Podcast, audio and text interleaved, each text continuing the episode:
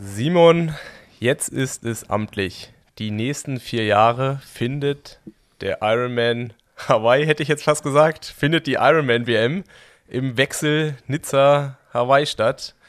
Jeweils, also die Frauen fangen Hawaii an, die Männer in Nizza und dann äh, im darauffolgenden Jahr umgekehrt und das Ganze zweimal. Wir haben es jetzt zwei, dreimal thematisiert, aber jetzt ist es quasi endgültig. Und jetzt heißt es auch noch einmal final darüber zu sprechen, weil ich denke, da hat sich viel aufgestaut. Wir wollen ja auch äh, quasi am Ende von dem Podcast noch andere Strömen ähm, eine Chance geben. Und ja, wie ist deine aktuelle Gefühlslage dazu? Boah, viertelstündlich anders. Ähm, ich also ich muss ganz klar sagen, ich habe noch keine klare, so richtige finale Meinung, wo ich sage, okay, das ist genau mein Standpunkt, weil es gibt irgendwie so viele Perspektiven auf das Ganze, es gibt so viele Ansichten. Ähm, man kann das von so vielen verschiedenen Seiten beleuchten, wo man dem auch viel Positives abgewinnen kann, aber dann auch wieder auf der, im nächsten Abendzug ganz viel Negatives. Also ja, ich bin also ziemlich zerrissen und hin und her gerissen. Ähm, ich glaube, deswegen ist es auch gerade ganz gut, dass wir uns hier zu einer kleinen Sonderfolge einfinden, die wir jetzt einfach so ganz kurz danach hier, hier rausschießen, äh, neben unserem gewöhnlichen Turnus. Und ja, Nils, hast du deinen Französischkurs schon gebucht?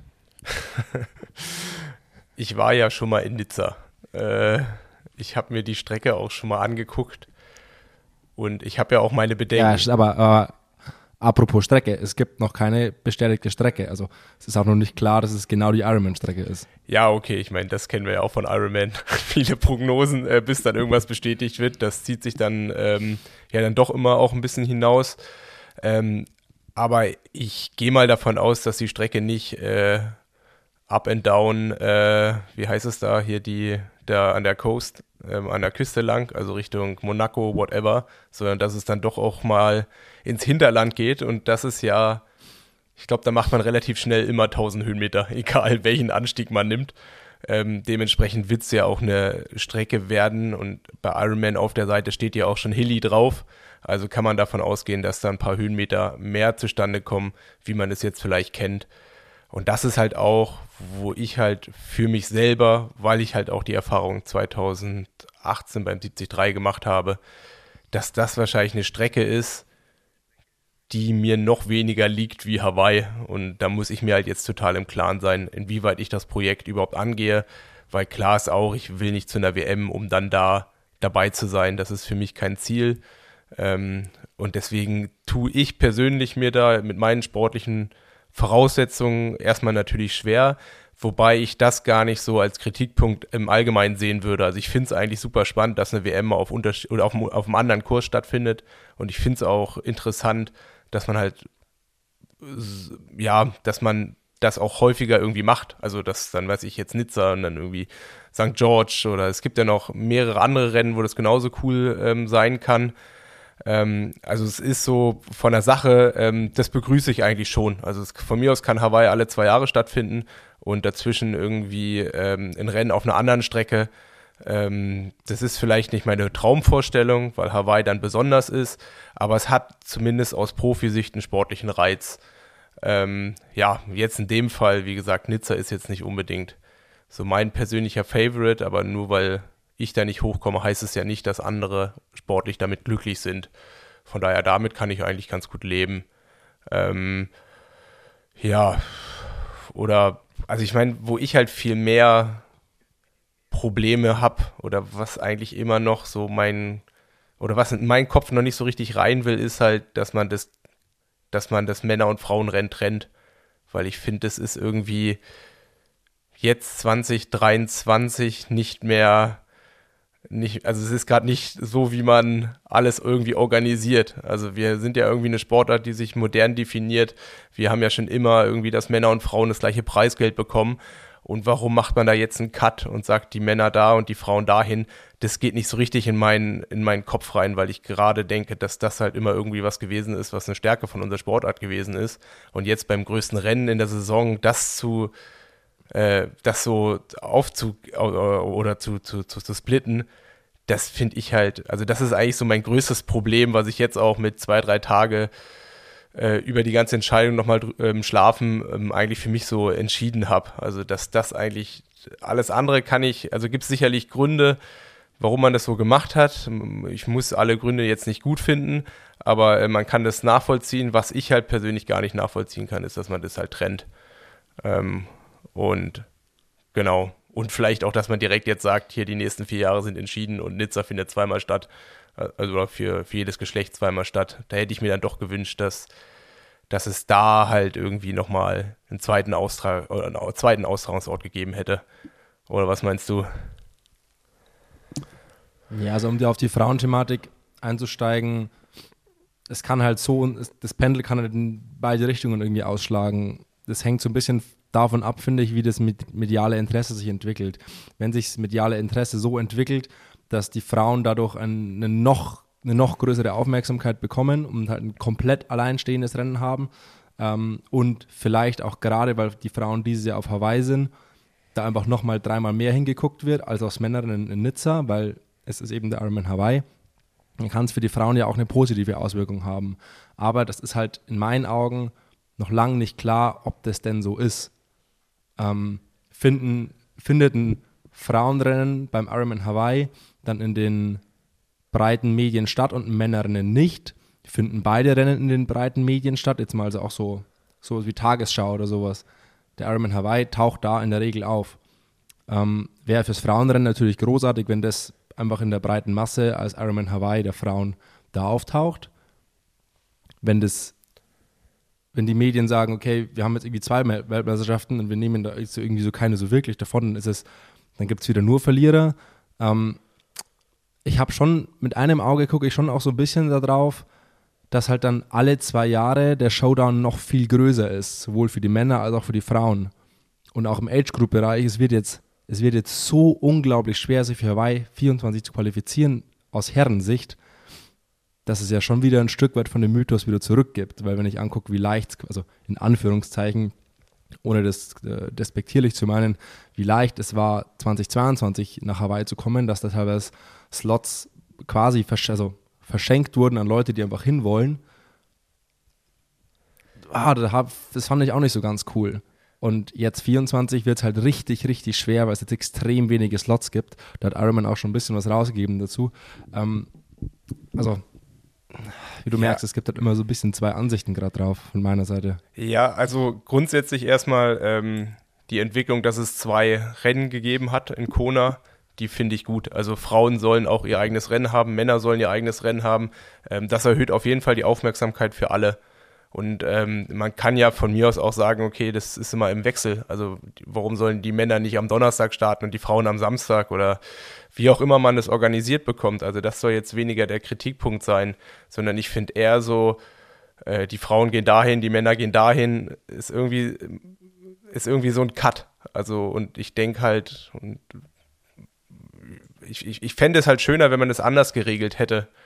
Ähm, medial, ähm, klar, ich meine, das wird man schwer abschätzen können, aber womit ich ja jetzt gerade auch so ein bisschen das Problem habe, ich meine, du hast es ja auch gerade so ein bisschen angesprochen, ähm, jetzt finden alle zwei Wochen oder jetzt, jetzt gibt es alle zwei Jahre der, den absoluten Showdown, aber dann bezieht man sich ja schon wieder auf das Männerrennen und so soll es ja eigentlich nicht sein. Also so, sondern es findet ja jedes Jahr ein Rennen auf Hawaii statt. Ähm, aber es soll ja nicht das Männerrennen der Showdown sein, sondern es soll ja alles der Showdown sein. Und wenn man halt wirklich sagen Nein, verstehe mich nicht falsch. War, war, so war das nicht gemeint. Es war nicht gemeint, dass jedes zweite Jahr das Männerrennen der Showdown ist, sondern dass, dass quasi jedes Geschlecht, jedes alle zwei Jahre so, den großen Showdown hat quasi. Weil, also es gibt ja, es gibt ja viele Sportarten, wo nicht jedes Jahr Weltmeisterschaft ist. Also ja. es gibt ja viele Sportarten, wo alle vier Jahre, alle zwei Jahre einfach so der WM-Turnus ist. Und so war er quasi, wenn man das quasi das, das Rennen, das nicht auf Hawaii ist, wenn sie sollte sich das so ein bisschen als B-Rennen entwickeln, wo man dann einfach nur, nur Weltmeister wird und keine Legende wird quasi, ähm, dann hat man quasi alle zwei Jahre, haben die Frauen den ganz großen Showdown, alle zwei Jahre die Männer den ganz großen Showdown, was sich dann das dann noch mal ein bisschen mehr zuspitzen würde und was vielleicht die Bedeutung eines Hawaii-Sieges noch erhöhen würde. Aber wäre der Showdown nicht noch krasser, wenn man, also so ist es ja trotzdem, findet es ja jedes Jahr statt. Und es ist halt dieser Tonus, der wird halt irgendwie dadurch ja aufgebrochen.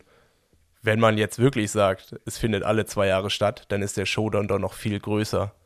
Also jetzt ist es ja irgendwie so eine Wischiwaschi-Lösung, um quasi halt auch die ganzen anderen Probleme unter einen Hut zu bekommen. Also ich meine, du hast ja jetzt auch angesprochen, wie schwer das ist, als Mann sich 2024 für Kona zu qualifizieren oder wahrscheinlich genauso umgekehrt dann ähm, im nächsten Jahr für die Frauen. Das liegt ja auch so ein bisschen daran, dass man die ganzen Plätze äh, seit Corona irgendwie vor sich herschiebt. Und ich glaube, irgendwie ein Drittel von den ganzen Startplätzen, die es 2024 für die Männer geben soll, die sind schon vergeben worden, weil man sich halt oder weil sich die verschiedenen Sportler 2019, 20, 21, 22 qualifiziert haben. Und das ist halt einfach auch so das, das Problem gerade, warum es jetzt irgendwie so weniger gibt. Also dieses ganze, äh, dieses ganze Quali-Ding ist ja irgendwie es ist ja ein Problem, also es ist jetzt kein hausgemachtes Problem, also ich meine, für Corona kann ja niemand was, aber es ist ja so ein Problem, was man vor sich herschiebt. Und da ist ja wirklich die Frage, hätte man das nicht vielleicht irgendwie anders lösen können, weil ähm, ich weiß jetzt nicht, ob es da jetzt so viel Gewinner gibt. Also ich glaube, diejenigen, die sich 2019 qualifiziert haben, wollen die dann überhaupt noch 2024 starten oder sind die, oder kann man sagen, mit der Basis mit der sie sich 2019 qualifiziert haben, sind sie 2024 noch konkurrenzfähig oder sind sie noch auf dem, auf dem, auf der Ebene? Also das ist ja alles so. Aber können sich Leute, die sich 2019 qualifiziert haben, mussten die nicht jetzt 22 in Kona spätestens starten? Nee, ich glaube, man konnte es nochmal schieben, so wie ich das verstanden habe. Also du konntest bisher quasi die ganze Zeit immer schieben. Also wer soll sonst jetzt, ja, gut. Wer, wer soll sonst die ein, äh, wie, wer soll sonst jetzt diese ein Drittel Prozent der Leute sein, die sich schon qualifiziert haben? Woher sollen die denn kommen? Eine ganz gute Frage. also ich meine, also jetzt für, für, für, für Kona 24 jetzt. Ja, ich glaube, man hatte damals die Chance, äh, auf äh, 22 oder auf 23 zu switchen. Und weil es jetzt 23 nicht start, stattfindet, äh, rutscht es dann auf 24. Ja, man, nee, man kann, man kann verschieben. Ja, ja, ja. Also man hatte die Möglichkeit, das Age Grouper, man konnte verschieben, aber ich denke mal, die meisten haben verschoben. Ja, ja. Und jetzt, wenn jetzt richtig viele, jetzt richtig viele verschieben, dann ist das Rennen quasi nächstes Jahr halb voll. Ähm, und dann gibt es ja noch weniger Slots, sich neu zu qualifizieren und so. Also, also deswegen, deswegen man, also ich kenn sich auch, man kennt sich auch nicht mehr so wirklich aus. Ja, es ist halt, also ich meine, das ist halt das, wo, wo, wo man, wo ich eigentlich am meisten so Probleme mit habe und das zieht sich ja durch die Bank so durch ähm, die Kommunikation ist halt einfach nicht gut. also so, keiner weiß irgendwie was, dann gibt es irgendwelche Gerüchte. Eigentlich jeder Mensch weiß in der Triathlon-Szene seit äh, Dezember Bescheid, dass es in Nizza stattfindet. Die Bekanntgabe kommt fünf Wochen später. Ähm, jetzt auch aus Profisicht. Und ich meine, das finde ich halt auch irgendwie so eine Geschichte. Wir wissen ja, Stand heute auch noch nicht final, bis zu welchem Zeitpunkt man sich qualifizieren kann. Also es findet eine WM. Doch, auf Doch, es ist ähm, der Qualifikationszeitraum ist einschließlich Juli. Ab August gilt die Quali für nächstes Jahr. Ja, okay, aber es, also zum Beispiel, wenn du jetzt auf die Pro-Seite gehst von Ironman, ähm, gibt's ja, äh, werden die ganzen Rennen aufgelistet, wo die Profirennen drunter sind und die gehen meines Wissens gerade bis, oh, Frankfurt steht noch nicht drauf. Also die gehen jetzt bis, äh, oh, Lanzarote steht drauf, also irgendwie so Ende Mai, Anfang Juni. Also wenn da wird draufstehen Lanzarote, vermutlich Tulsa, ähm, Klagenfurt.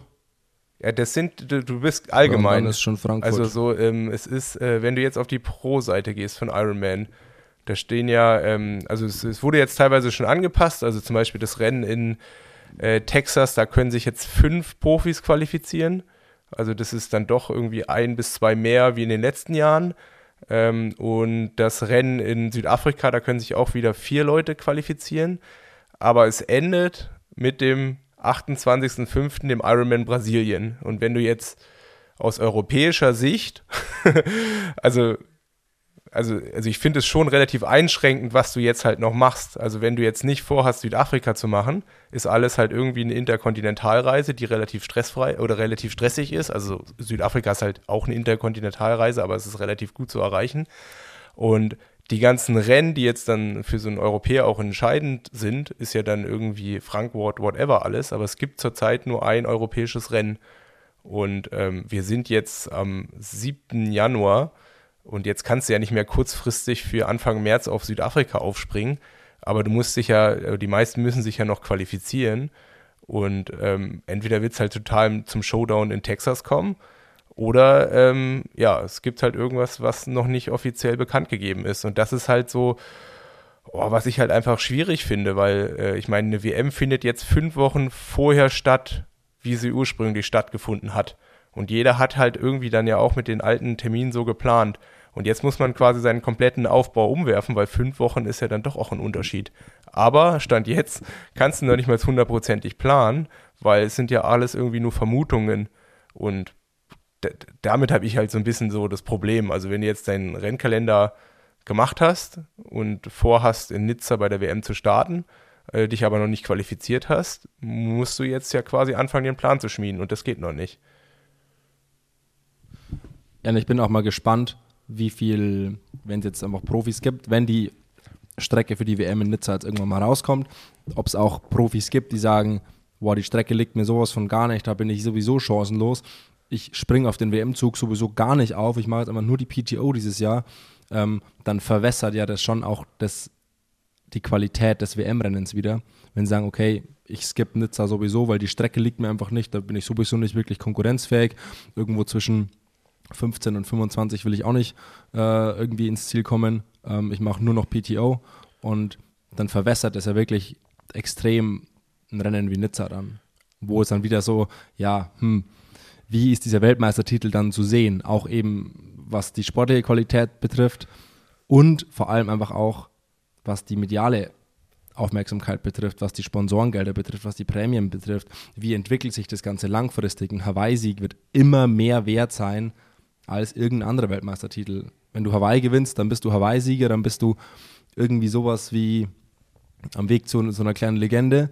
Wenn du halt Weltmeister in Nizza wirst, dann bist du halt Weltmeister und in fünf Jahren kräht vermutlich kein Hahn mehr nach dir.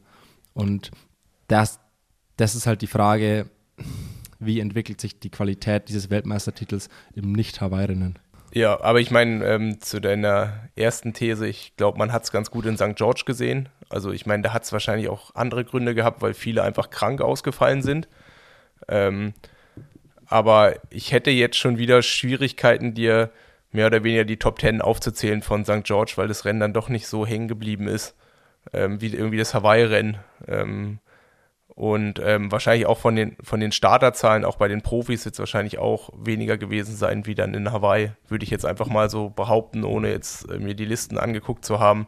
Also natürlich war es gut besetzt und natürlich ist es eine WM würdig und klar waren auch die Leistungen, die waren super, aber es war doch schon so, ich würde jetzt mal behaupten, in der Breite waren die Leistungen in, Coro äh, in Corona, in, in Hawaii besser wie die in St. George gewesen sind, ohne das also ich war nicht da in St. George, ich kenne jetzt die Strecke auch nicht, aber ähm, anhand von den Abständen, die es da ja gegeben hat und die Abständen, die es in Kona gab, denke ich, kann man das ganz gut auch von der Ferne beurteilen. Oder was meinst du, Simon? Ich meine, du warst da, du bist da gewesen, du hast beide Rennen auch live gesehen. Ähm, ich denke, in so eine Richtung kann es halt dann schon auch gehen. Also da, da fehlt mir jetzt vielleicht auch so wirklich der extrem äh, sportwissenschaftliche Hintergrund und so, um da wirklich eine, eine gute, vernünftige, tragbare Aussage zu treffen. Ähm, aber ist, glaube ich, schwer zu vergleichen, weil St. George war ja noch auch sehr hügelig. Ähm, auch was die Laufstrecke betrifft, ähm, war es irgendwie sehr wellig. Es waren, waren vier, zwei oder vier Rundenkurs. Ich weiß es gar nicht mehr. Ähm, und war irgendwie schwer zu vergleichen. Ähm, trotzdem, was, was Christian Blumenfeld in St. George gemacht hat, war auch von einem ganz anderen Planeten und auch, ähm, also ich glaube, ich tue mich jetzt schwer damit, die Leistungen irgendwie so zu vergleichen. Glaube ich, äh, traue ich mir gerade nicht zu, da eine vernünftige, tragbare Aussage zu machen. Ähm, aber was ich interessant finde, ist, dass Christian Blumenfeld, der in St. George Weltmeister wurde, gesagt hat, ja, er fühlt sich nicht so ganz wie ein Weltmeister. Weltmeister ist er erst, wenn er Kona gewinnt. Ja. Und die Aussage gibt es von dem Weltmeister, der in einer anderen Stadt, also an einem anderen Ort als Corona Weltmeister wurde und die sagt doch eigentlich extrem viel aus. Hundertprozentig. Also ich meine, ich meine jetzt auch nicht äh, die Leistung, also in die Top Ten zu kommen, ist immer gleich schwierig. Ähm, aber ich meine noch zu wissen, dass in St. George, ähm, weiß ich, am Ende irgendwie 25, 30 Leute bei den Männern ins Ziel gekommen sind. In Hawaii sind es dann irgendwie 45 gewesen, sowas in die Richtung. Ähm, ich meine, wie gesagt, es gab ja viele Krankheitsausfälle davor. Es war jetzt natürlich auch eine doofe Zeit mit Corona, was ja da an der Zeit wieder so ein bisschen hochgekommen ist. Ähm, aber, und ich meine natürlich dann auch zwei WMs in einem Jahr ist natürlich dann auch nochmal unterschiedlich. Ähm, aber du hast es ja irgendwie ganz gut auf den Punkt gebracht. Ähm, es wird halt die Leute geben, die sich jetzt einfach freuen, dass in Nizza eine WM stattfindet. Also mir fällt jetzt spontan mal hier der Rudolf van Berg ein, der, äh, der, ja da irgendwie auch äh, krass äh, die Abfahrt zersägt hat bei der 73 WM und ich glaube, er Dritter geworden ist, der wird sich natürlich einen Ast abfreuen, dass da irgendwie, da wo er groß geworden ist, eine WM stattfindet und alles darauf setzen. Aber es wird natürlich auch andere Leute geben, die halt auch sagen, so, okay, ähm, damals 2019 die 73 WM war schon irgendwie nicht meine Strecke. Ähm, warum soll ich jetzt es auf dem Ironman da besser hinbekommen? Also ich meine, sind ja, haben sich damals ja schon auch viele dagegen entschieden. Und so wird es halt dann irgendwie kommen. Und in Hawaii wäre, würde es nicht dazu kommen, da wird niemand überlegen. Selbst die, die damit nicht klarkommen, die, die haben es dann trotzdem, und ich würde mich da jetzt auch nicht ausschließen wollen, die haben es dann trotzdem halt auch über fünf oder zehn Jahre jedes Jahr probiert, da hinzukommen, mit der Hoffnung, dass es da dann besser wird. Und sowas wird es in Nizza nicht geben. Ja, ich glaube, Nils, wir reden uns hier jetzt langsam um Kopf und Kragen. Ähm, wir, also du hast eine relativ klare Meinung dazu. Ich habe irgendwie nicht so wirklich eine Meinung dazu. Ich kann dem viel Positives, aber viel Negatives abgewinnen. Es gibt einfach viele Aspekte, die noch, auch noch unklar sind. Ähm, einfach diese ganze, diese ganze Quali-Thematik, dann aus Profisicht einfach so, wie, wie viel Wert wird ein Weltmeistertitel, der nicht auf Hawaii ähm, stattfindet und und und. Ähm, es gibt aber auch viele positive Seiten, wie es ist ähm, für europäische Zuschauer mal richtig interessant, auch dahin zu kommen. Es ist mal was in Europa. Ähm, es ist, also es gibt einfach auch viele Punkte, die irgendwie dafür sprechen. Ähm, ich fasse mal nur kurz so ein paar Zahlen, Daten, Fakten zusammen, die ich so ein bisschen rausgesucht habe. Ähm, also das Rennen findet am äh, 10. September in äh, Nizza statt. Das sind genau 14 Tage nach der 73 WM. Das ist auch ein Punkt, den man, glaube ich, nicht außer Acht lassen darf. Ähm, was die Quali betrifft, gibt es zum Beispiel in Hamburg, Klagenfurt und Frankfurt gibt es 150 Slots äh, für Nizza und im regulären Ironman Nizza, der im, ich meine, Juni stattfindet, gibt es 200 Slots für die WM in Nizza. Ähm, also das ist auch ein Punkt, der, ja, ich sag mal, interessant ist. Ähm, und für die WM in Hawaii gibt es dann, glaube ich, in den Rennen teilweise irgendwie nur 20 Slots oder sowas ähm, ab August. Also das ist eben diese Quali-Thematik aus Age-Grouper-Sicht, ähm, die wird, wird wieder sehr heiß. Ähm, und ich glaube, was der interessanteste Punkt an der ganzen Sache ist, so die Age-Group-Leidenschaft gegen das ganze Profi-Business zu stellen. Weil ich glaube, aus Profisicht finden es viele irgendwie blöd, aber können dem schon auch was Gutes abgewinnen. Aber ich glaube, aus dem Age-Group-Lager gibt es kaum Leute, die dem was Gutes abgewinnen können, weil die leben, brennen einfach für diesen Mythos Hawaii. Da ist Hawaii auch einfach der Grund, warum sie mit dem Sport angefangen haben und irgendwie. Und ich glaube, für einen Age-Grouper ist es eher so, dem ist es nicht wichtig, bei der WM zu starten, sondern dem ist es wichtig, auf Kona zu starten, egal ob das WM ist oder nicht. Ähm, weil auch die wenigsten Age-Grouper kämpfen dann ganz vorne um den Titel mit. Ähm, und da ist es, glaube ich, eher wichtig, auf Kona beim Ironman Hawaii zu starten und nicht bei einer WM, die irgendwo stattfindet. Weil den Ironman Nizza kann ich auch für weniger als die Hälfte des Startgeldes im Sommer machen. Ähm, weil ein WM-Startgeld kostet 1400 Euro und der normale Ironman Nizza kostet 600 Euro. Ähm, also ich glaube, wenn ich jetzt Age-Grouper wäre, ähm, ich würd, mir, mir würde es da jetzt nichts geben, ähm, nur dass der WM davor steht, äh, nochmal 800 Euro mehr zu bezahlen. Ähm, ich weiß nicht. Aber ähm, wollen wir mal hören, was andere Menschen dazu sagen, Nils. Ja, also ich muss vielleicht auch noch einmal kurz eingrätschen. Also ich glaube, ich meine, so klar ist meine Meinung dann auch nicht. Ich meine, am Anfang ist man sich so, denkt sich so, so kann das Leben nicht, so kann das Triathlon-Leben nicht weitergehen. Aber mittlerweile kann ich dem auch schon viel abgewinnen, also auch mit diesem Rotierenden. Also ich meine, meins ist natürlich wirklich immer die Profisicht. Ähm, genau, von daher, wie gesagt, es gibt viele Vorteile, es gibt natürlich auch Nachteile. Ähm, schlussendlich ist eine Entscheidung getroffen worden. Ähm, ich will da jetzt auch nicht so sagen, es gibt irgendwie den einen Bösen, weil ich glaube, dafür ist das Thema zu komplex. Ähm, schlussendlich ist es natürlich immer so, und deswegen ist es ja auch so ein emotionales Thema. Es wird uns was vorgelebt und wir müssen irgendwie das draus machen, was wir für richtig halten. Und ähm, genau, so ist irgendwie dann so mein Abschlusswort für heute. ich, ähm, ich, wie gesagt, ähm, ist wahrscheinlich auch was, was jetzt immer wieder hochkommen wird. Ähm, für heute lasse ich das mal gut sein und jetzt, wir wollen ja auch in diesem Podcast nicht immer nur unsere eigene Meinung irgendwie hören, sondern ähm, uns ist auch wichtig, das so irgendwie so breit gefächert wie möglich nach außen zu transportieren. Und deswegen haben wir einfach noch zwei, drei Leute aus unserem Umfeld gefragt, was sie dazu sagen haben. Und ähm, eigentlich wollten wir das selber irgendwie so zu kommentieren, aber dadurch, dass das Thema so komplex ist und die Sprachnachrichten teilweise immer länger wurden, haben wir uns dazu entschieden, ähm, das nicht weiter zu kommentieren und euch jetzt quasi eine Sprachnachricht nach dem anderen von den besagten Leuten äh, quasi in voller Länge zu präsentieren. Und ähm, genau, ich hoffe, das ist so in Ordnung. Gerne Feedback. Und ansonsten würden wir uns freuen, wenn ihr dann Dienstag in einer Woche wieder mit dabei seid, wenn es wieder heißt Buddy Talk in der normalen Reihe. Oder Simon? So ist es. Ich sage noch immer ganz kurz dazu, äh, wen wir da gleich hören. Ähm, Rekordhalter ist Philipp Seib mit äh, stolz, stolzen zwölf Minuten. Ähm, kurz dahinter gefolgt von Sebi Kienle mit, ich glaube, sechs bis sieben Minuten.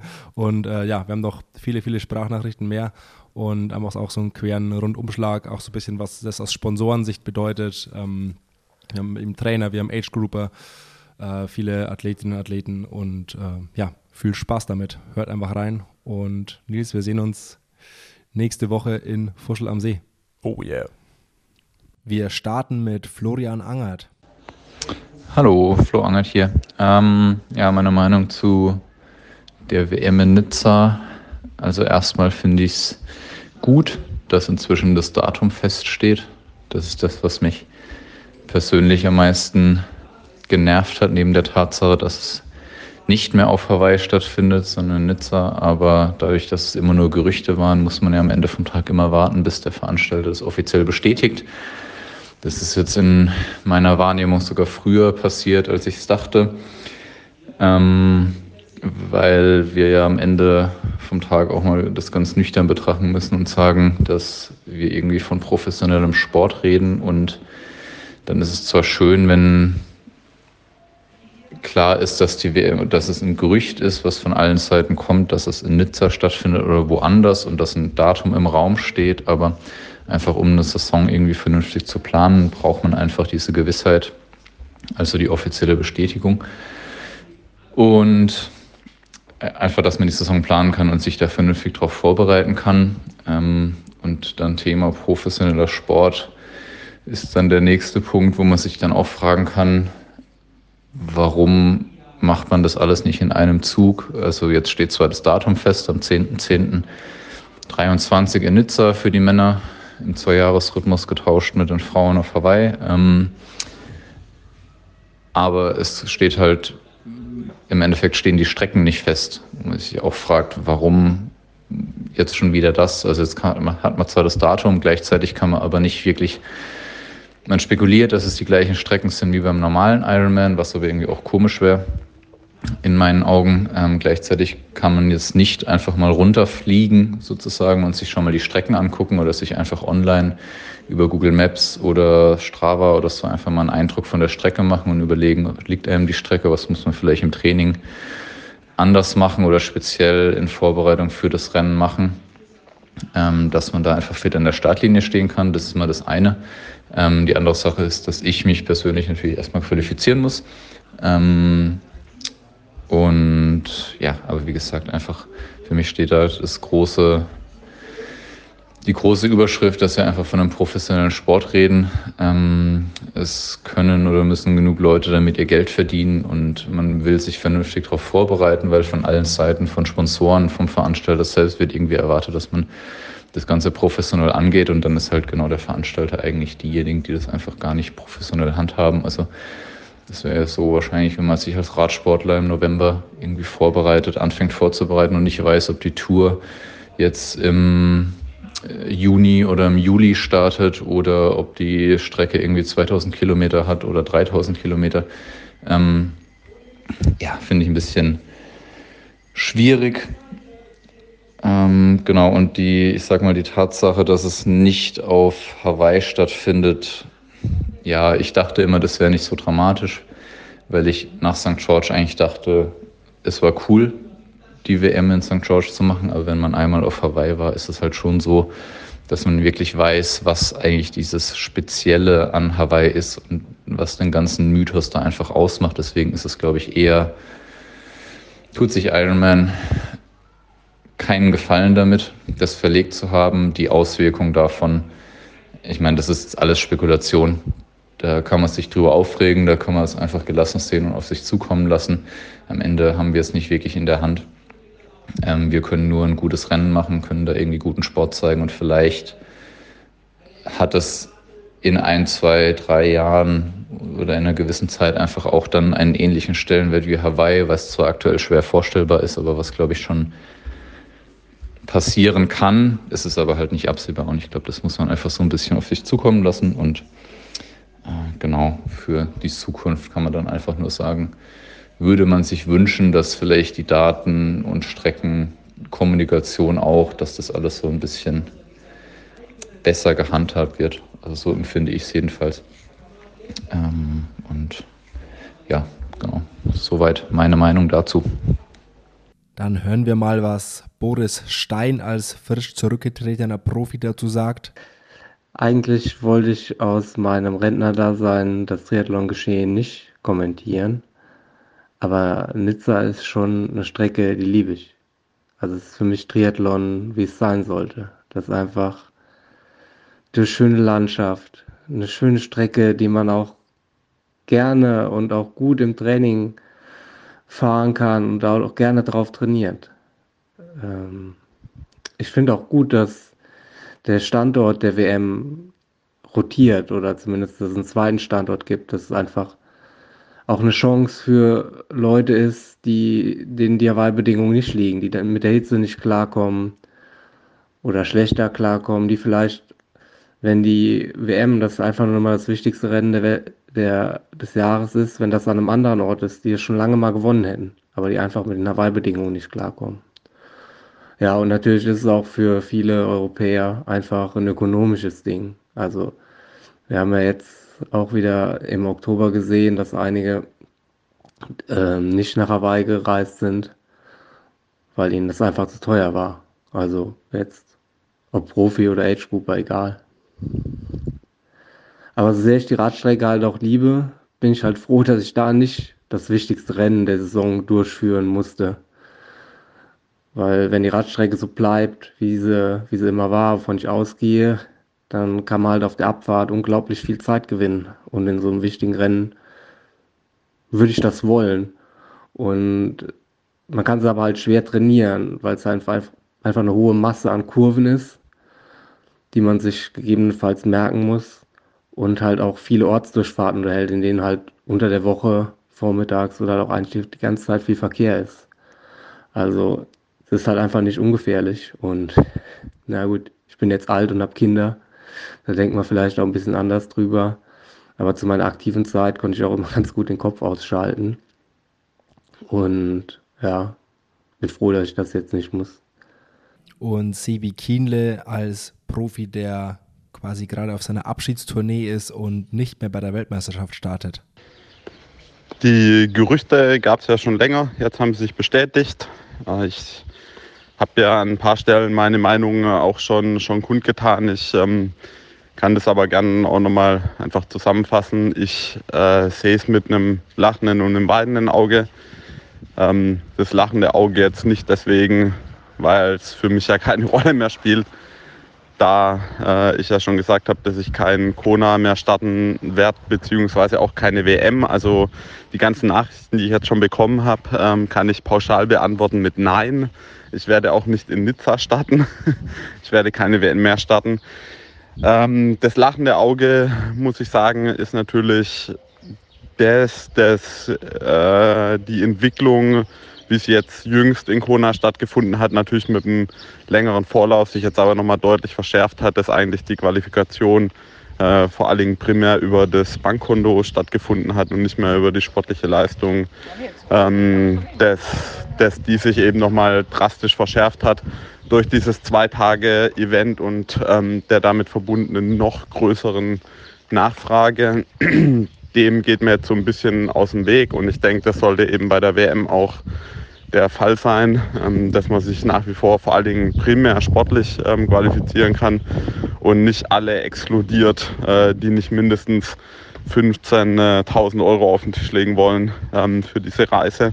Auch was die, die Entwicklung angeht, aus, der, aus der jüngeren Altersgruppe raus, muss ich sagen, finde ich die Entscheidung jetzt nicht unbedingt so verkehrt, weil es einfach so ist, dass äh, ja, die Ironman-Weltmeisterschaft auf Hawaii primär inzwischen eigentlich ein Rennen alter weißer Männer war. Äh, alle jüngeren Menschen konnten sich das schon länger dann nicht mehr leisten. Und irgendwo, wenn man nachhaltig wirtschaften will, muss man natürlich auch dran denken, was die Kunden der Zukunft sind. Und die können sich eben so ein Rennen wie Nizza deutlich eher äh, leisten wie so ein Rennen auf Hawaii. Äh, das war es dann aber auch mit den positiven Aspekten. Ähm, für mich ähm, äh, ist ganz klar, dass ähm, die Situation Ironman ähm, ja, nicht, äh, nicht freiwillig getroffen hat, in Anführungszeichen. Also ich äh, denke, es darf angenommen werden, dass Ironman mehr oder weniger ja, mit dem Rücken zur Wand steht. Ähm, auf der einen Seite haben sie den äh, Rückhalt ähm, äh, ja, äh, nicht mehr vor Ort in, in Hawaii, um so ein Zweitages-Event dann wohl auch gegen den Willen von vielen Verantwortlichen äh, vor Ort durchzusetzen. Und ich denke, da hätte Ironman einen besseren Job machen können und müssen, einfach mehr in die, in die äh, ja, Verbindung Locals vor Ort ähm, äh, zu investieren. Ähm, das zweite Problem hat Ironman nicht ähm, primär selber zu verantworten, das ist einfach äh, der Fakt, dass Ironman wahrscheinlich in einer ja, finanziell schwierigen Situation steckt und dementsprechend halt gezwungen ist, äh, gezwungen war, dieses Event so stattfinden zu lassen mit so vielen Athleten. Ähm, das liegt zum einen ganz klar an der, an der Corona-Lage und wir alle sollten Interesse daran haben, dass Ironman als Veranstalter weiter existiert, sonst gibt es nämlich dann bald äh, gar keine WM mehr. Ich sehe auch nicht äh, das Challenge da jetzt irgendwie als weißer äh, Ritter da irgendwie daherkommt und die ganze Sache dann auf einmal rettet. Ähm, bei der PTO pff, äh, schwierig, schwierig für mich einzuschätzen, ähm, äh, ob, ob das eine Option wäre oder gewesen wäre. Ähm, genau, deswegen äh, ist es, glaube ich, einfach so, dass es keine, keine Entscheidung war, äh, die einfach so freiwillig getroffen wäre. Da hat sich, haben sich nicht die Verantwortlichen an einen Tisch gesetzt und gesagt, so jetzt lasst mal alle ähm, die schlechtesten Vorschläge machen, wie wir irgendwie ähm, diesen Mythos zerstören können, sondern ich glaube, ähm, ja, da war einfach, da war einfach ein gewisser Zwang dahinter und das verstehen, glaube ich, einige Leute auch nicht so, so ganz. Äh, und Ironman kommuniziert es natürlich auch nicht so offen das mal meine, meine Einschätzung dazu. Ich denke, ähm, es gibt natürlich noch viele Aspekte mehr, die es zu beleuchten gibt. Ähm, das eine ist, es gibt äh, eine WM mit einer relativ harten Strecke und das eröffnet auf jeden Fall vielen Athleten die Chance auf ein draftingfreies Rennen, auch in der Age Group, wo ähm, eher die Strecke äh, kontrolliert oft gedraftet wird, ähm, als äh, irgendwelche Kampfrichter. Dazu ähm, natürlich eine deutlich entspanntere Anreise für die meisten Europäer. Ähm, ein Rennen mit Neo. ähm, ja, und dann mit Sicherheit ist es auch so, dass wenn man sich jetzt Zuschauerinteresse anschaut, war das Hawaii, war in Hawaii natürlich immer schon ein relativ natürliches Limit da. Äh, das ist in Europa ja, sicher anders. Also ich persönlich hätte Frankfurt natürlich favorisiert, aber ich denke auch mit Nizza hat man zumindest mal ähm, von den schlechtesten Alternativen eine der besten ähm, ge gezogen. vielen Dank fürs Zuhören und beste Grüße aus dem Trainingslager. Ja, ich trainiere tatsächlich noch was. Mein erstes Rennen, Challenge Wanaka. Ich freue mich drauf. Kein Hawaii, kein Nizza. Problem für mich erledigt. Age Grouper Stefan Däne. Aloha Nils und Simon, hier ist der Stefan aus Fürth. Bin 49, Familienvater, seit 20 Jahren Hobby-Triathlet und habe Wettkämpfe an vielen schönen Orten machen dürfen. Aber Hawaii 2010 war mit Abstand mein absolutes Highlight. Die gesamte Atmosphäre dort, die Insel, das Klima, das Meer, die Farben, die Düfte, die Menschen, der Kona Coffee und die Cinnamon Raisin Bagels. Ich habe dort einfach alles irgendwie intensiver wahrgenommen und genossen. Äh, ja, war einfach wunderbar.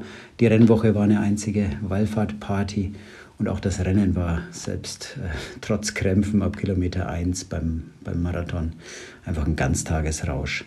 Ich habe dann ein paar Jahre Wettkampfpause gemacht und bin jetzt in der Corona-Zeit wieder intensiver eingestiegen. Habe mich im September dann in Italien wieder für Hawaii qualifiziert, dachte ich zumindest.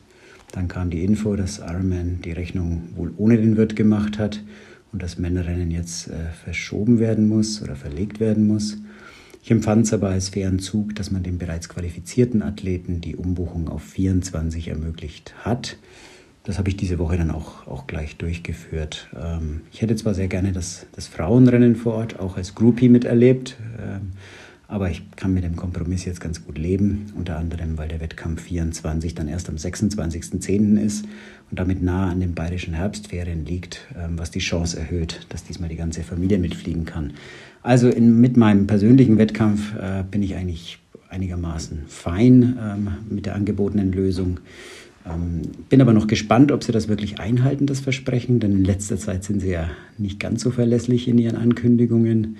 Ähm, vor dem 1.12. gab es bereits 16 Ironman-Rennen, in denen mehrere hundert Slots an Männer vergeben worden sind, die eigentlich für die WM 23 gedacht waren. Wenn jetzt sehr viele davon auf 24 umbuchen, dann entsteht einerseits äh, in den nun anstehenden 23er Qualifier-Rennen ein Überangebot an Slots für Nizza und andererseits entsprechend eine Reduktion ähm, in der Slots in den, in den Augustrennen oder ab den Augustrennen für 2024.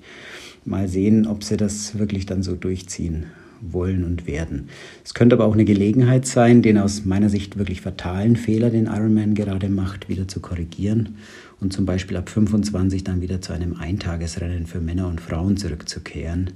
Ähm, denn der strategische Kurs von Ironman, der wirkt auf mich extrem dilettantisch.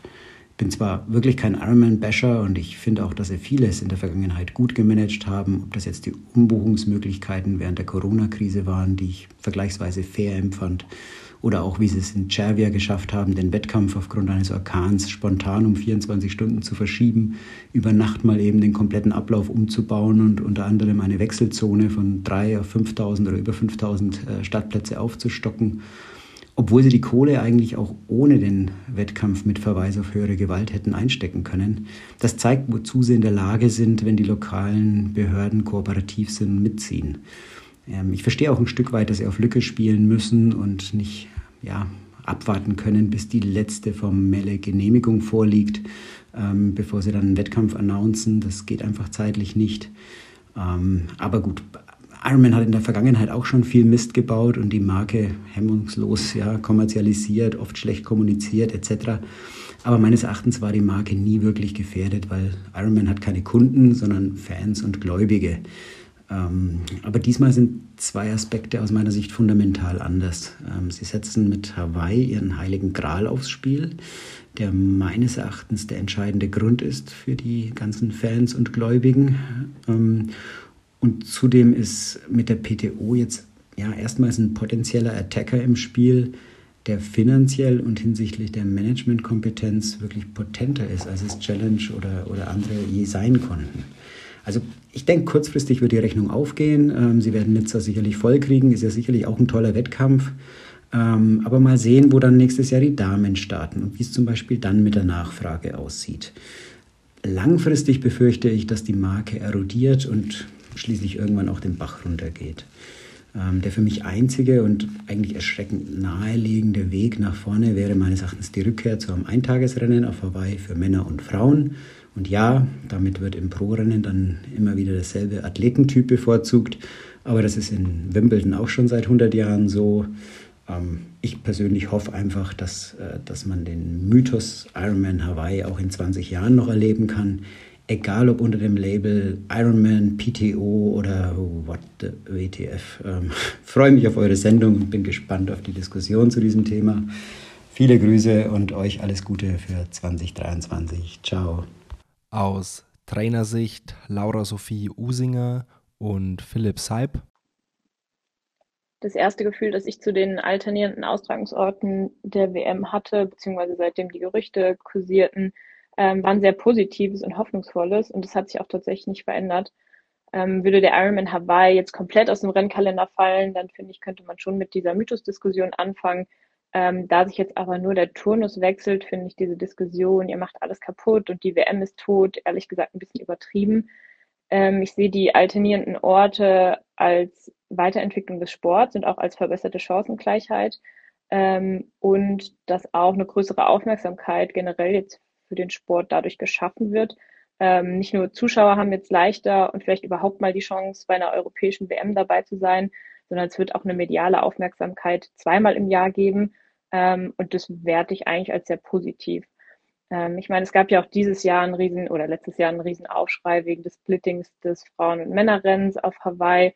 Und aus meiner Sicht war das am Ende dann aber doch auch gar nicht so schlecht.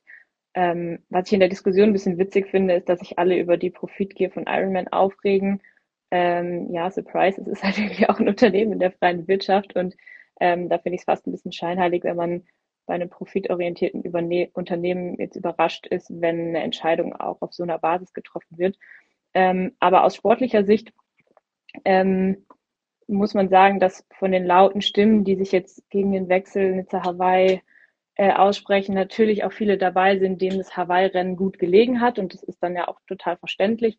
Ähm, aber es gibt oder gab ja auch immer wieder Athleten, die einfach nicht für die Strecke oder auch die Bedingungen in Hawaii gemacht waren, ähm, sodass ich das sehr positiv finde, dass die jetzt eine Chance bekommen, auch mal auf einer anderen Strecke zu performen. Ähm, noch fairer oder cooler würde ich es finden, wenn es einen komplett alternierenden Ort gäbe, also wenn äh, es Hawaii ist und ein immer neuer Ort. Ähm, aber vielleicht sehen wir das ja auch nach, 2026. Äh, nach 2026. Ähm, bis dahin ist ja dieses Konzept jetzt erstmal fix. Ähm, aus Zuschauerperspektive finde ich genau den Aspekt von zwei Austragungsorten, ähm, wo jeweils andere Athletentypen gefragt sein können, total faszinierend und reizend. Ähm, und ich finde, dass, wie gesagt, diese Entwicklung den Sport dynamischer und attraktiver macht, vielleicht sogar auch ein bisschen strategischer. Ähm, ich denke, es werden jetzt neue Fragen gestellt werden, also sowas wie, wer ist ein kompletter Athlet, wer kann vielleicht beide Austragungsorte gewinnen, ähm, konzentriert man sich vielleicht als Athlet ähm, nur auf einen Austragungsort, hat dann auch mal ein Jahr frei von irgendeinem WM-Quali-Stress und ähm, kann auch mal andere Rennen machen, sich andere Highlights setzen. Ähm, ja, ich finde, das passt auch ganz gut in diese PTO-Entwicklung, ähm, dass es neue Rennserien und einfach viel mehr Möglichkeiten gibt zu racen. Und das finde ich im Großen und Ganzen super spannend und bringt halt einfach mit sich, dass wir jetzt alle mal raus müssen aus unserer Komfortzone und äh, weg von diesem, das haben wir aber schon immer so gemacht. Ähm, genau, es wird natürlich super viel verändern. Also eine europäische WM im September bedeutet einfach andere Quali-Zeiträume, ähm, eine andere Saisongestaltung, andere Trainingslagerplanung, andere Trainingsschwerpunkte, je nachdem jetzt auch, wie die Strecken genau aussehen werden. Ähm, und ich finde es super spannend, wie das ausgeschmückt wird, wird und wer damit dann am besten zurechtkommen wird. Ähm, aus Age-Grouper-Sicht, und ich meine, das Argument fällt bei den Profis jetzt nicht komplett weg, ähm, es wiegt aber, glaube ich, bei den Age-Groupern ein bisschen schwerer, ähm, ist, dass die WM jetzt wahrscheinlich durch mehr durch sportliche Leistung äh, entschieden wird als durch eine finanzielle. Ähm, Hawaii ist und war für Europäer finanziell immer vorselektiert.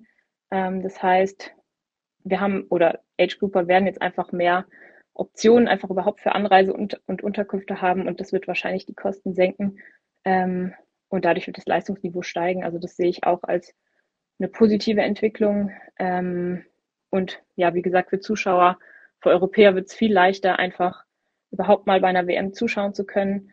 Ähm, Und ich bin mir eigentlich sicher, dass auch ich äh, jetzt auf jeden Fall jedes Jahr in Nizza sein werde.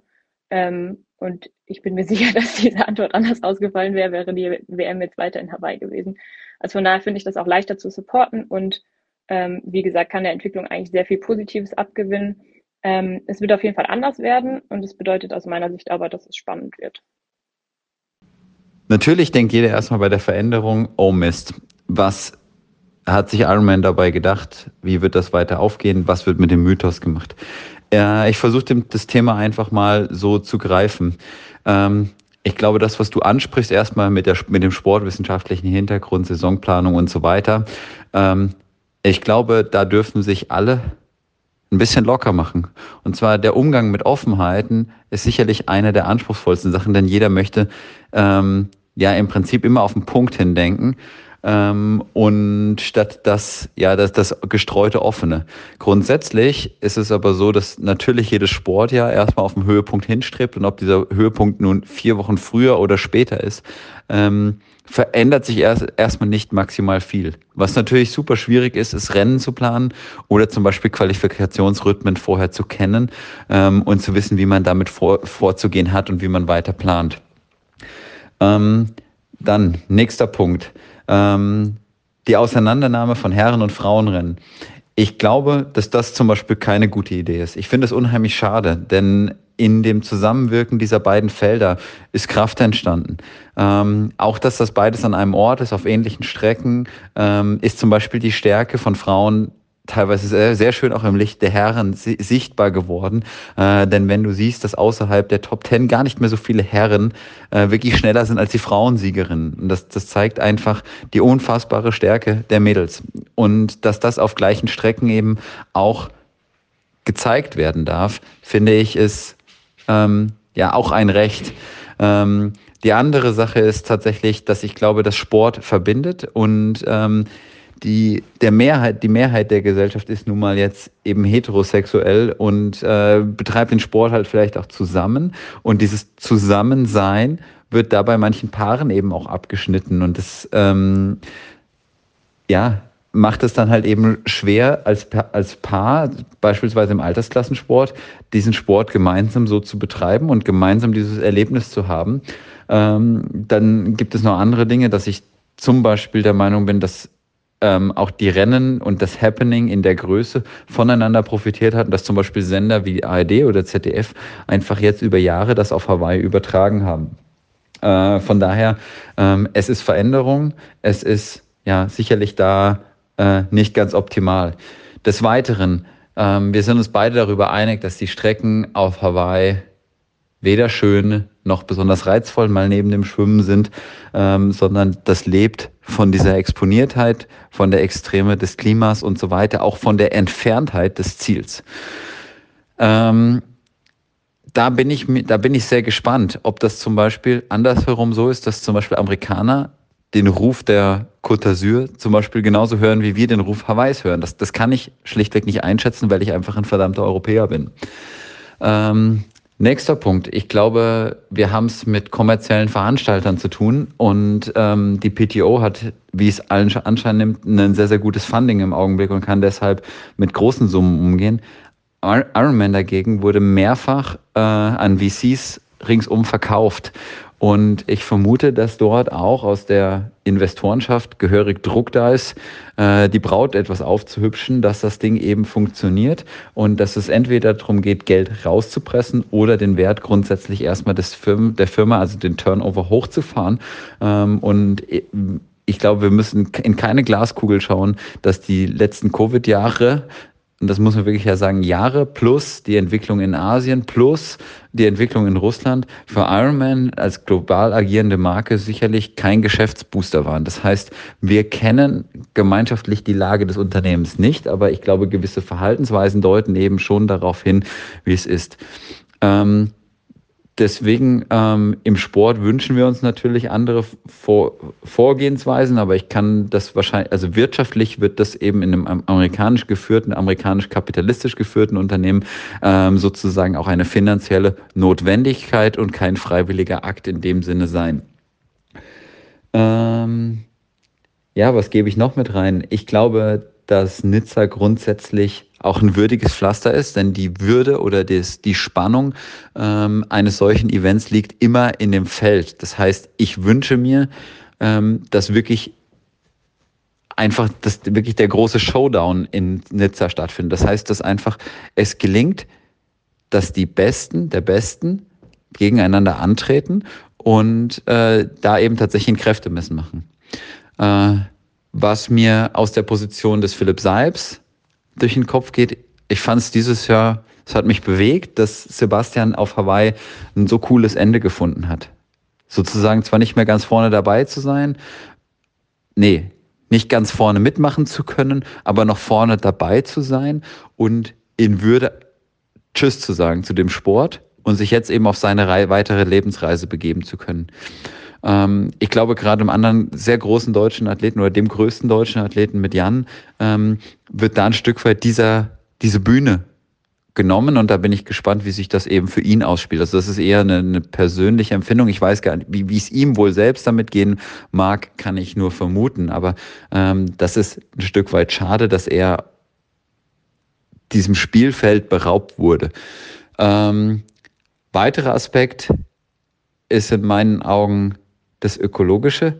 Ähm, ich glaube, dass, oder nicht nur glaube, was wir dieses Jahr auf Hawaii gesehen haben, war organisatorisch und sozial und ökologisch an der Grenze des Machbaren, wenn nicht schon darüber hinaus. Ähm, ich habe so unglaublich viel Müll links und rechts der Straße gesehen, der durch Wind, durch alles Mögliche dort verteilt wurde, insbesondere auf der Radstrecke. Ähm, ich habe zwischen Donnerstag und Samstag keine gescheiten Aufräumarbeiten wahrgenommen. Das heißt, der Wind in den Lavafeldern hat fröhlich diese Plastikflaschen da überall auf dem Highway links und rechts verteilt. Ähm, das mag an der Personaldecke gelegen haben, ist aber für eine, ich sag's mal, Luxusveranstaltung wie einem Ironman eben nicht würdig. Und ähm, von daher ist die, meiner Meinung nach diese Insel mit der Exponiertheit eben auch an der Grenze. Und da könnte ich mir vorstellen, dass eine eventerprobte Stadt wie Nizza da eben eine sehr große Chance ist. Ähm, dass so etwas wirklich toll durchgeführt werden kann. Ähm, genau. Next. Ähm, es ist auch interessant, dass auf Hawaii eben auch ein gewisser dass Hawaii einem gewissen Athletentypen in die Hände zu spielen schien, bis jetzt eben, ja, sage ich mal, Gustav, Christian und andere jetzt Hawaii ganz ordentlich durcheinander gewürfelt haben und einfach die Top Ten, glaube ich, jünger denn je sind, äh, wenn ich das richtig sehe. Gut, ich glaube, in den 90ern gab es auch schon mal eine Phase, wo die Top Ten auf Hawaii deutlich jünger waren, als sie dann eben zwischen 20, 2000 und 2000 18, 19 waren. Ähm, ich könnte mir vorstellen, dass dort einfach nochmal andere Athletentypen ähm, auch eine gute Chance bekommen. Und zwar, äh, dass tatsächlich auch das Radfahren mit den Bergen äh, ja auch ein sehr spannender Typus Athlet äh, eben hervorbringt und äh, das ist energieraubend, Berge wirklich in einem Ironman zu haben, weil wir auf Hawaii natürlich mit einem sehr hohen, ordentlichen Gleichmaß da durchkommen. Das heißt, das, das kann schon sehr spannend sein, was dabei eben auch hinten rauskommt. Und am Ende lebt so ein Feld eben oder so ein Rennen nicht nur von der Location, sondern eben vornehmlich von der Spannung, die das Rennen hat. Ähm, und da sind wir wieder bei einem Punkt, vermutlich wird diese Strecke auch medial besser abzudecken sein. Fragezeichen, was die Abfahrten, Auffahrten macht, aber ich glaube, in Frankreich ist man es gewohnt, guten Radsport auch ziemlich gut in Bilder zu packen. Also ähm, da bin ich auch sehr zuversichtlich. Ähm, deshalb kann ich das gar nicht nur negativ sehen, was da jetzt eben passiert ist. Ich halte es auch tatsächlich gar nicht für eine Bombe. Ich glaube tatsächlich, dass es ähm, darum geht, diese Veränderung anzunehmen und unseren Sport, der spannender denn je ist, äh, genauso weiterzuleben und nicht nur auf einen Mythos Hawaii zu reduzieren, der zwar natürlich auch bei mir, mich, seitdem ich Triathlon denken kann, äh, eben fest verankert war. Ähm, aber es ist natürlich, es hat natürlich einen Reiz und ich bin gespannt, ob es eine rotierende Weltmeisterschaft vielleicht sogar geben wird oder ob das der neue Modus Herren, Frauen, Nizza, Hawaii hin und her geswitche gibt. Dazu gibt es ja auch keine ganz präzisen Aussagen. Ähm, das, ja, von daher ist das mal so ein Abriss, der gerade mir durch den Kopf geht. Äh, ich sehe sportwissenschaftlich da keine großen Hürden. Ich glaube, es ist tatsächlich eher dann wieder auf dem Thema Coaching, Veränderung, Annehmen, ähm, Haltungsseite eine spannende Sache. Und ähm, ja, ich würde mir eher wünschen, dass wir in eine größere Normgebundenheit kommen, was die Durchführungsqualität von Rennen angeht. Das heißt, dass Athleten sich eben auch tatsächlich darauf vorbereiten können und dass diese Vorbereitung auch dann eben von möglichst hoher Qualität getragen ist äh, in diesen Rennen. Und dass es dann wirklich am Ende nur um den Sport geht, und nicht um Motorräder, Kampfrichterentscheidungen, äh, Streckenabzweigungen, die man nicht kannte oder oder oder was eben jetzt mit den vielen neuen Rennen da war. Und ich glaube, da liegt die Latte jetzt schon relativ hoch, da aus dem Boden eben ein solches Rennen zu stampfen. Ähm, genau. Soweit erstmal meine Gedanken. Ähm, ich wünsche dir viel Spaß beim Podcast ähm, und Vielleicht eine kurze Sache zu Laura, die sich im Trainingslager befindet und äh, bei der ich jetzt gerade nicht bin, ist, ich glaube, Laura würde sich auch freuen, weil die schlichtweg ein Reisemuffel ist. Und die würde sich freuen, denn Nizza ist, wenn ich es mal überschlage, irgendwas zwischen 700 und 800 Kilometer Autofahrt. Ähm, wir könnten da vermutlich mit dem Hund hinfahren sogar. Ähm, und ich glaube, das würde allein den Wohlfühlfaktor erhöhen als 12 Stunden Timeshift. Von daher wäre das mal die ganz egoistische Perspektive. Ähm, man könnte dort ja sehr entspannt anreisen und vielleicht auch die Strecke schon mal fahren und so weiter. Das hat Chelsea ja zum Beispiel dieses Jahr auch für sich gesagt. Sie kennt Hawaii schon seit vielen Jahren, weil sie dort zum Urlaub war. Also ähm, ich glaube, geben wir der Sache eine Chance und in dem Sinne liebe Grüße. Aus Sponsorensicht Wenke Kujala vom Team Erdinger Alkoholfrei. Hi Simon, hi Nils. Ja, das war jetzt schon nochmal ein ganz schöner Paukenschlag. Die finale Trennung des Herren- und Damenrenns. Mm, dass es keinen gemeinsamen Ironman Hawaii für Herren und Damen mehr geben wird. Für uns als Sponsor, also für Erdinger, ist es eine Entwicklung, die, die wir nicht begrüßen, die auch schwer bis gar nicht nachvollziehbar ist und die uns schon auch ein bisschen nachdenklich stimmt. Ähm, ganz entscheidend für uns ist dieses, dieses Rennen auf Hawaii war immer etwas ganz Besonderes, weit über die Triathlon-Szene hinaus. Es hat ähm, gezeigt, dass man Amateure wie Profis, Herren wie Damen in einem Event starten lassen kann und dass ähm, dort ja unfassbar spannende, spannende ähm, Geschichten geschrieben wurden ähm, die die Menschen begeistert haben und die sicherlich auch viele zu diesem Sport motiviert haben. Was für uns als Partner natürlich ganz klar eine oder als Sponsor in diesem in dieser Sportart eine wichtige Rolle spielt. Jetzt wird man so ein bisschen abwarten müssen, was passiert, wie entwickelt sich das Medieninteresse. Ähm, ja, ich glaube, in einem Jahr sind wir schlauer oder in zwei Jahren. Ganz entscheidend und wichtig ähm, ist aber für uns, dass wir unsere Herren und unsere Damen natürlich gleichermaßen weiter unterstützen. Also die Athletinnen und Athleten können am allerwenigsten dafür, das sind eher die Leidtragenden, genauso wie, wie viele Amateure. Ähm, das tut einem echt einfach nur leid, das zu sehen. Ähm, aber für uns ähm, ist ganz klar, wir halten unseren Sportlerinnen und Sportlern den Rücken weiter frei und werden sie unterstützen, egal ob das Rennen in Nizza stattfindet oder auf Hawaii. Und dann wird man sicherlich nochmal versuchen müssen, auch neue Chancen zu sehen. Ähm, man muss sich aufs Neues einstellen. Neu heißt aber auch nicht immer schlecht, ähm, sondern wie gesagt, wer weiß, wie wir das Ganze in ein, zwei Jahren bewerten. Ich bin gespannt. Ähm, ja, und für mich ist es trotzdem der Fail des Jahres, dieses Rennen zu trennen, das Herren- und Damenrennen. Aber wir schauen trotzdem guten Mutes ähm, auf die Saison 2023 und freuen uns auf die, freuen uns darauf, unsere, unsere Athleten, Athletinnen performen zu sehen und sicherlich, egal bei welchem Rennen, ähm, super inspirierende Leistung zu sehen und ja, einfach Sportler, die für ihre Sportart brennen. Und ja, darauf freuen wir uns. Und zum Abschluss noch eine ambitionierte Age Group Sicht, wo es vielleicht auch mal noch darum geht, um den Age Group Weltmeistertitel zu kämpfen. Da hören wir Fritz Ferner aus Hamburg. Ja, äh, Ironman, Ironman Weltmeisterschaft, Ironman Hawaii, wie finde ich das als ambitionierter äh, Age Grouper?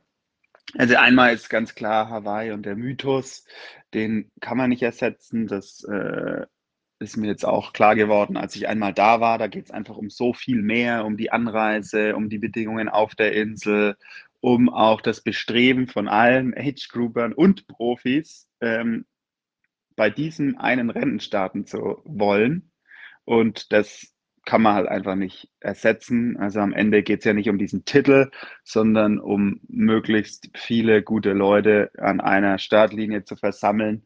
Und das hat Ironman eben mit ihrer selbst ausgerufenen Weltmeisterschaft auf Hawaii geschafft. Und das ist ja schon einmal gescheitert, indem sie das äh, in Utah probiert haben. Also da waren ja viel, viel weniger Leute einfach an der Startlinie gestanden. Also ist das ja eigentlich schon das Resultat. Ähm, ja, ist eigentlich schon klar. Noch ähm, finde ich es eigentlich ähm, ganz cool, dass man dann jetzt ein Zweijahres-Event hat, eben auf Hawaii. Und ja, es kann sich eh kein Mensch äh, leisten, da jedes Jahr hinzufliegen und diesen Aufwand zu betreiben. Und jetzt äh, haben halt viele diesen Zweijahresplan und äh, das könnte ja eben alle zwei Jahre das Niveau nochmal heben, wenn das denn klappt und wenn jetzt nicht äh, alle sagen, ja, Ironman äh, habe ich, will ich nichts mehr mit am Hut haben. Und von daher, ja, die Idee finde ich ganz gut. Dass es dann jetzt noch ein zweites äh, gut besetztes ähm, Rennen in Europa geben wird, was jetzt Nizza ist in dem Fall, äh, ist ja eigentlich auch ganz cool. Für mich ist es halt jetzt nicht so interessant, ähm, weil es halt auch ganz schön bergig ist. Also es ist halt ein ganz anderes Athletenprofil, das das hier anfordert, aufgrund des Höhenprofils. Und ja, also Nizza, bestimmt cooles Rennen. Jetzt nicht so geil für mich, aber ja, ich würde jetzt nicht ausschließen, da mal starten zu wollen. Eben auch, weil es einfach weniger Aufwand bedeutet, für uns Europäer vor allem.